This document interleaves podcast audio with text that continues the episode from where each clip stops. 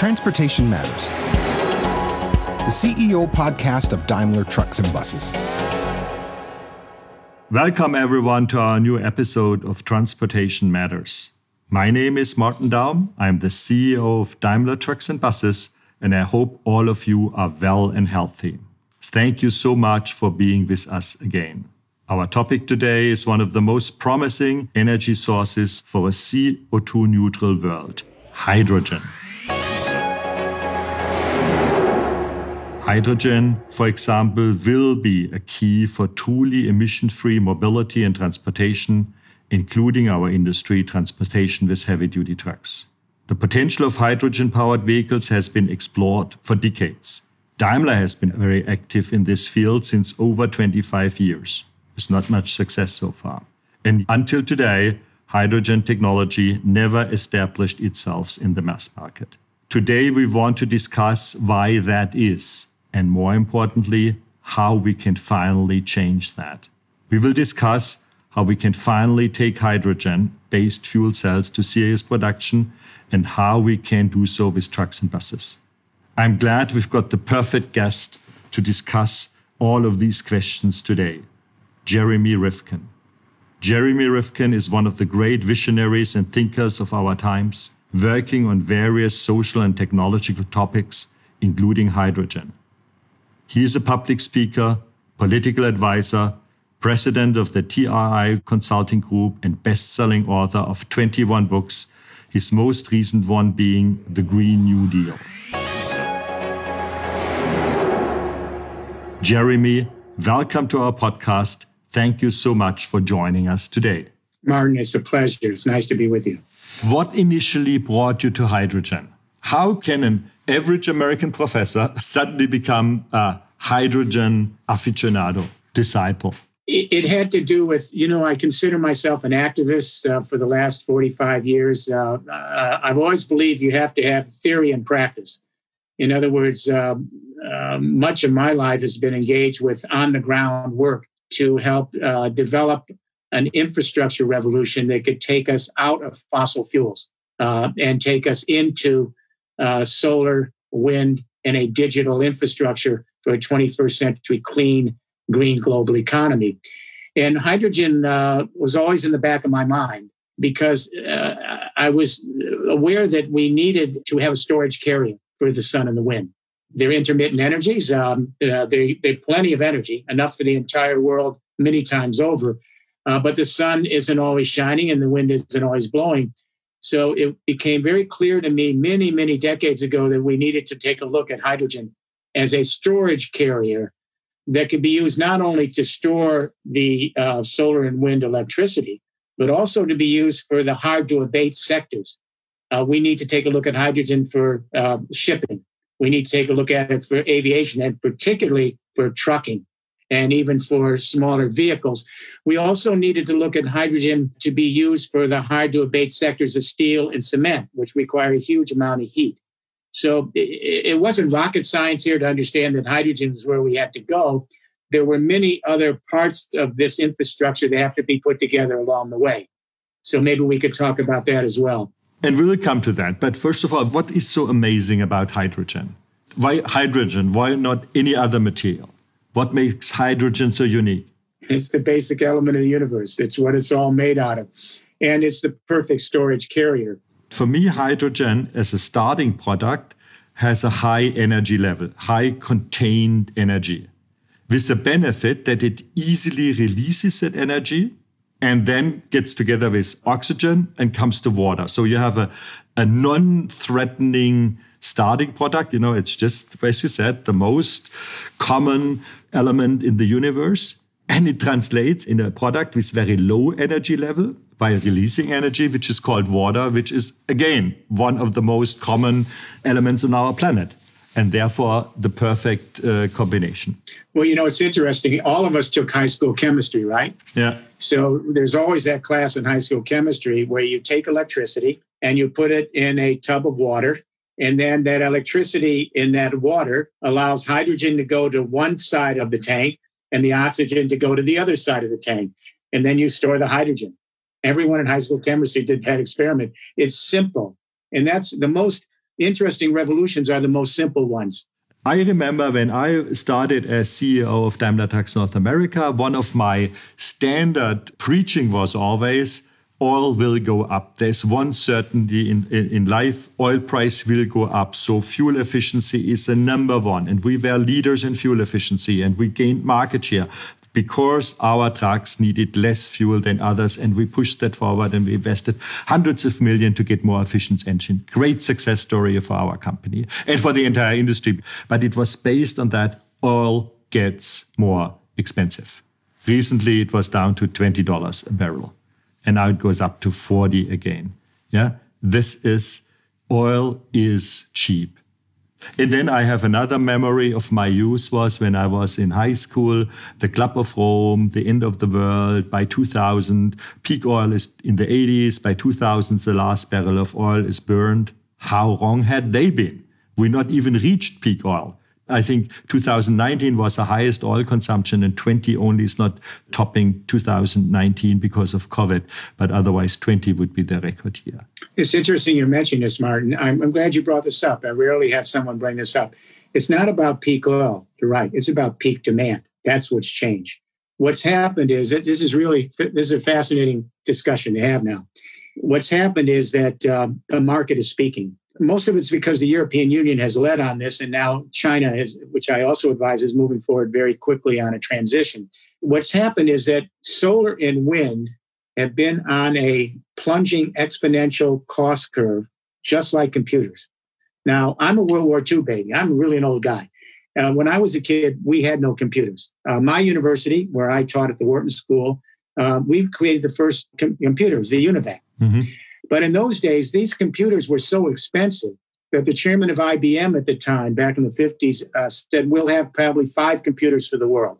They're too expensive. We didn't anticipate Intel's engineers, where those engineers in the 1970s began to double the capacity on those chips every two years and half the cost. So now we have smartphones for $25, uh, which allow you to have more computing power than send our astronauts to the moon. Here's what most people don't realize. And this is why it's about peak demand the uh, solar and wind have been on the same exponential plunging cost curve, but these these exponential curves you don't see them until around the 21st or 22nd curve change. In other words, if I gave you a dollar every day, if I said to you, I'll give you a million dollars, or I'll give you a dollar every day and you can double it over 30 days, what would you choose? Everyone will take the million. But if you take that dollar and double it every day, it's through the roof, way beyond millions in 30 days. So what's happened is when you remember this, back in the late 70s, a one fixed watt, not marginal watt cost, but one fixed watt costs $78. It's 43 cents today. It's 35 cents in 18 months from now. And so what's happened is we've got power companies in Europe and America quietly now buying 20 year contracts for solar and wind at five cents, four cents, three cents, and two and a half cents a kilowatt hour. What happened last year is really a big deal. This is why it's been peak demand now is hit. Last year, the utility scale solar, so utility scale solar cost just dipped below the cost of natural gas, way below nuclear, mm-hmm. way below coal and oil. It's now dipped below natural gas and it continues to plunge with no end in sight. The marginal cost is near zero because the sun and the wind don't send us a bill. So what's happened is the market is now speaking. It's over. So what's happening, I, as you know, work with the energy industry. In the last four years, over $11 trillion have exited fossil fuels. $11 trillion.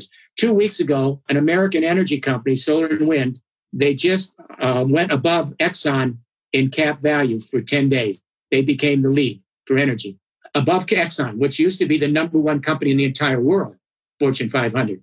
This is new energy out of Florida. So, what's happening now is that we have trillions of dollars exiting fossil fuels. And the reason is the market is speaking, solar and wind will get cheaper and cheaper. And now you have to put in the entire infrastructure that surrounds it. Just like with fossil fuels, you had to put in the pipelines and you had to put in the road systems and the electricity. Now we have to put in the digital infrastructure that goes with it. Okay, and that fits perfectly. I, I recently uh, was asked by a journalist why don't we see uh, fuel cell trucks on the road already these days. And I said, because we need three elements to make it happen. And it's like a mathematical equation. If one element is zero, the whole product is zero. Yeah, so all three have to fall in place. Unfortunately, today, 2020, every single one is zero. Now, the big question is can we move them parallel from zero to a value? The first one is we need a comprehensive offering in the industry. And we are working I would say Daimler at the forefront. We can talk about a little bit later. We did a joint venture with Volvo to broaden our base for the usage of the fuel cell. So this is working. I'm absolutely positive that in the next years we have great products out there that need hydrogen.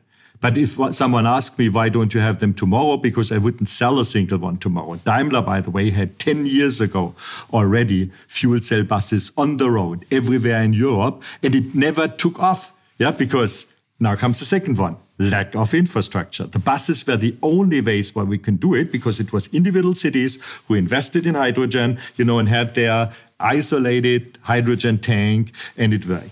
And they gave it up because of the third pillar, that was the cost. To run a diesel powered truck or bus is still cheaper. And you don't run a truck because you want to, you have to, you want to gain money. And if you have a cheaper solution, our economic system forces you to the most efficient solution. And that was up to yesterday diesel.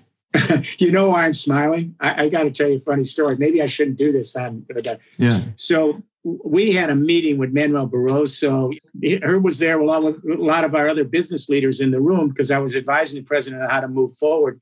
And all of a sudden, in the middle of the meeting, Mr. Kohler, I'll never forget, he said, No more hydrogen buses pilots. We can't provide million dollar buses as pilots. We need scale up. And the whole room stopped in silence. We waited to see what President Barroso would do. And President Barroso looked, and Mr. Kohler looked at all of us.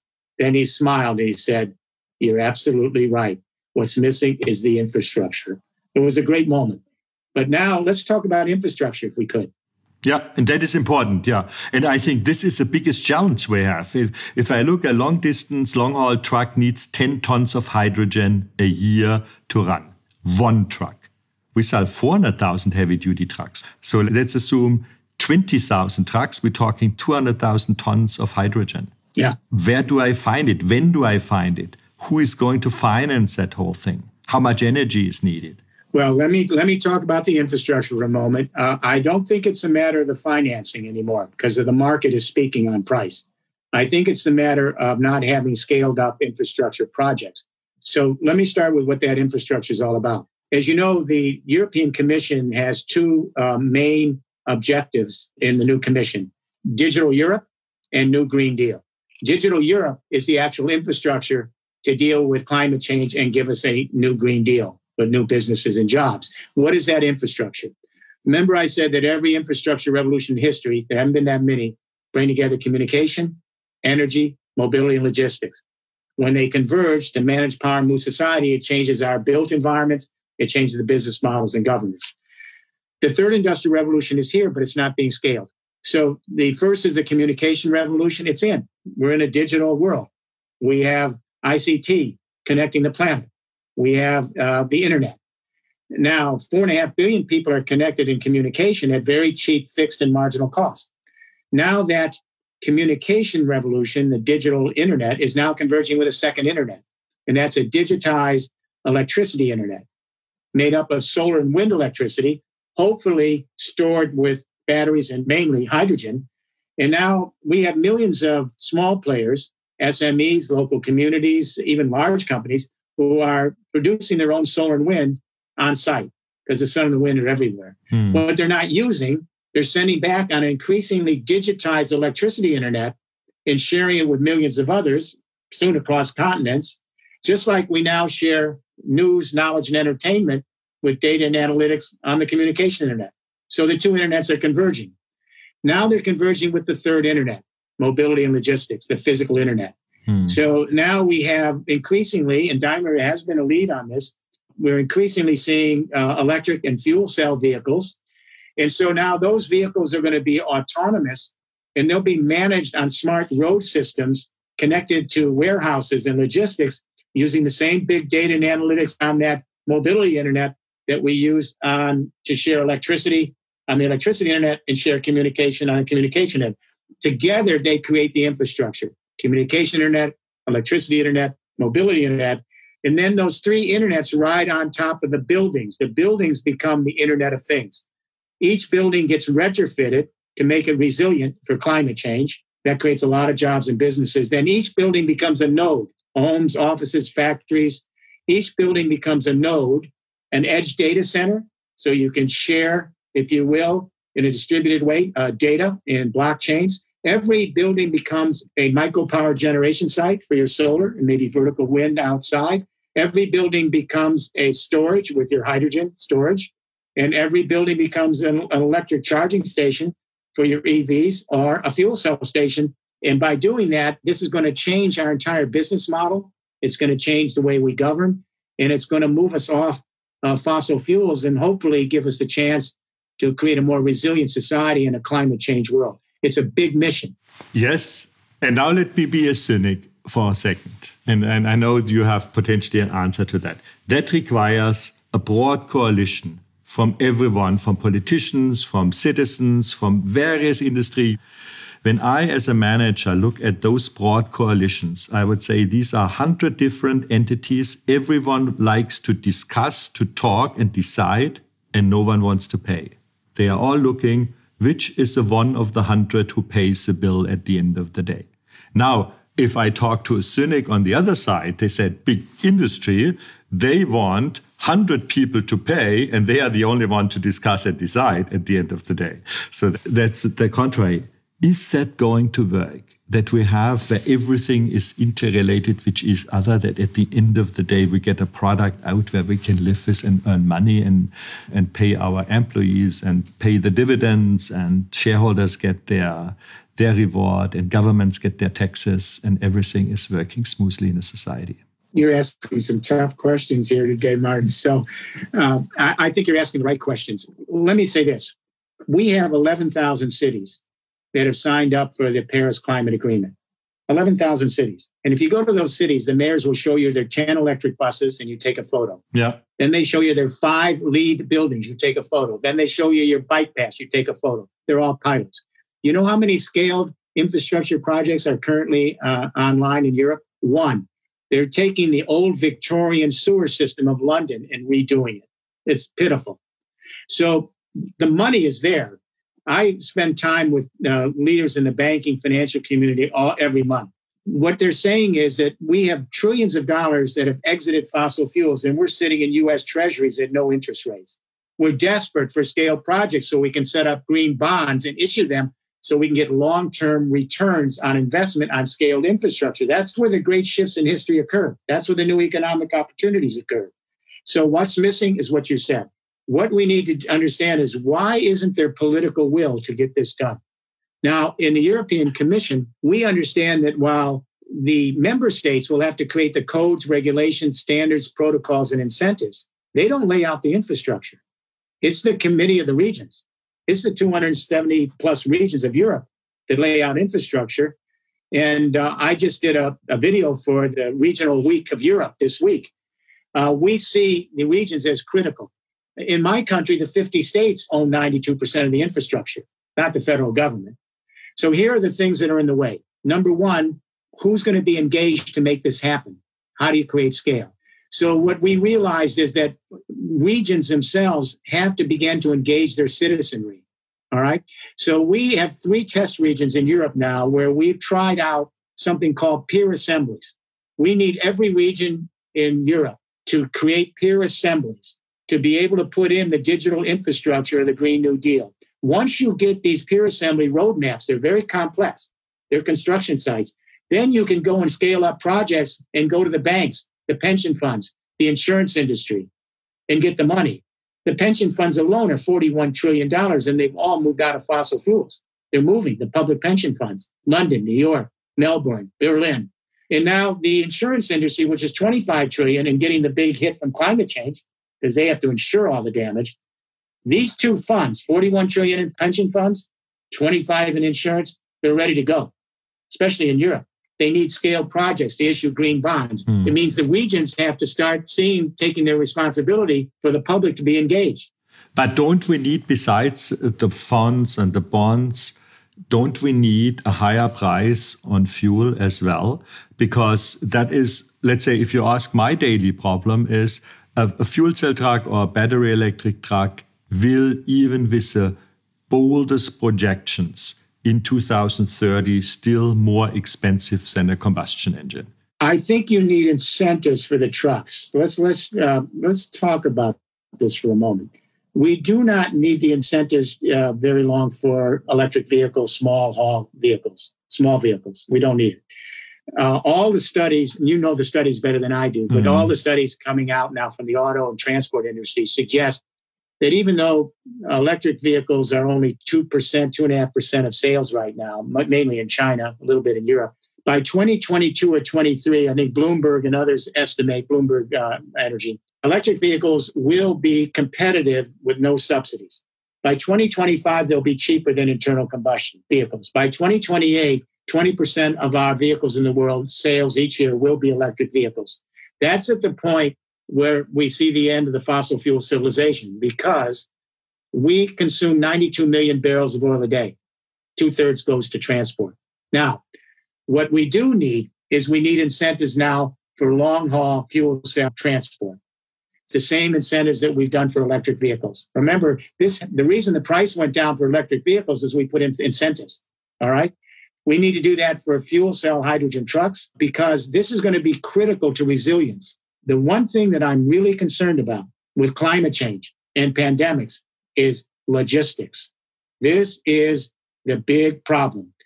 We learned during the pandemic how important logistics is.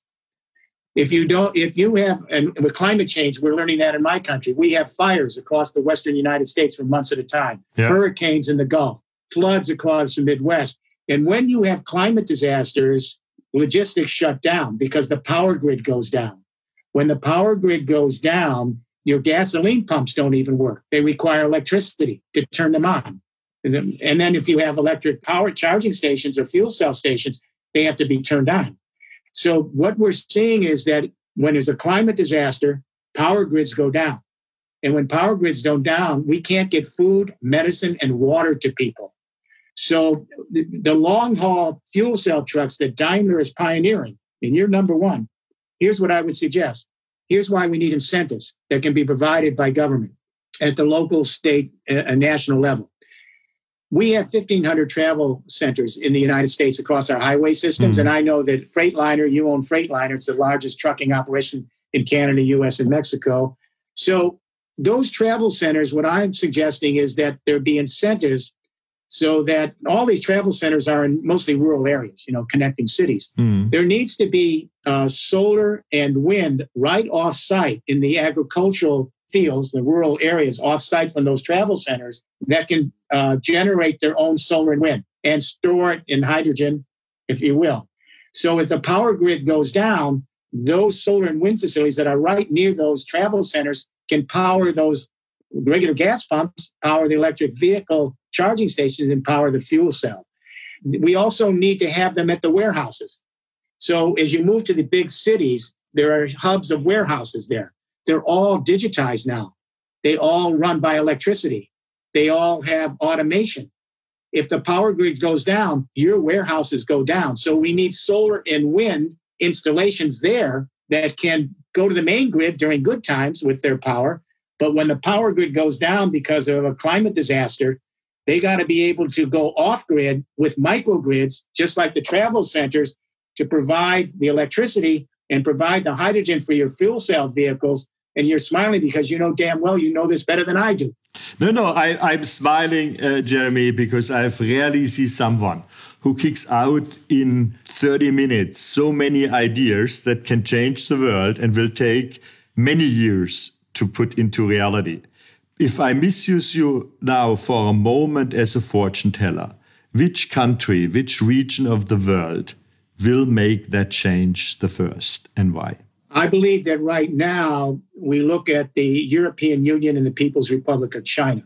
Uh, with all of the geopolitical issues and trade issues and everything, we need to be clear about one thing.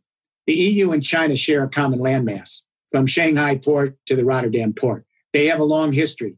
And it's very important that these two great powers come together and be able to develop the codes, the regulations. I think it's going to be the EU and China can share their best practices. And they've been working together for years, as you know, on this infrastructure transition. With they can share it with the US. Uh, you have to look at the three great superpowers. And you would say China, US, Europe would go parallel on that. That's not that one area will get it and then the other two will trail and fail ultimately. One thing about America, once we get the story, we can move very quickly. And I think this is an inflection point. Americans realize that the so called age of progress is maybe history. We're moving to the age of resilience. That's what's happening. And Americans, when they roll up their sleeves, are, are very effective. I think that the key, again, is going to be how do we make a resilient society with a uh, zero emission infrastructure? And I go back again to Daimler. It is really essential that we be able to create a resilient logistics infrastructure because we're never going back to where we were. There's going to be more climate change. There's going to be great disruptions. There are going to be climate disasters. There's going to be more pandemics. This is not going away we can begin to create a resilient society, but it's going to require not just the technology and the market, it's going to require political will. Hopefully, a younger generation will have the energy to do it the 20 year olds, the 30 year olds. And they will. I, am absolutely sure they will. Uh, I, I, fully agree with you. We have to fight climate change. The cost of global warming will be much, much higher than any cost for the transformation. I'm happy for your encouraging words concerning especially the speed the United States can change. And I can add one experience from my own life. It took us in Europe about 15 years to move in heavy duty trucking from a manual transmission to an automated transmission. It took us three years in the United States to go from zero to 80% market share for automated transmissions. I would say this is still the power of the United States to be fast if you get the message.